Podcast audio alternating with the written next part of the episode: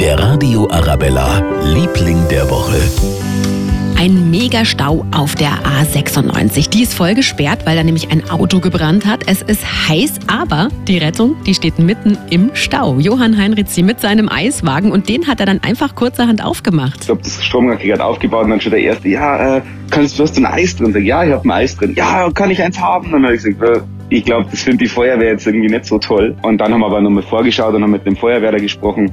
Und er hat gesagt, das dauert mindestens eine halbe, dreiviertel Stunde noch und nochmal bestätigt, das wäre kein Personenschaden. Und äh, dann haben wir gesagt, ach komm, okay, dann machen wir jetzt schnell auf. Und dann haben wir aufgemacht. Da haben sich natürlich Autofahrer, Feuerwehrler und THWler riesig gefreut und auch der Besitzer von dem historischen Käfer, der da leider abgebrannt ist, hat sich noch ein Eis geholt und dem hat es Johann Heinrizi geschenkt, so als kleinen Trost. Der Radio Arabella, Liebling der Woche.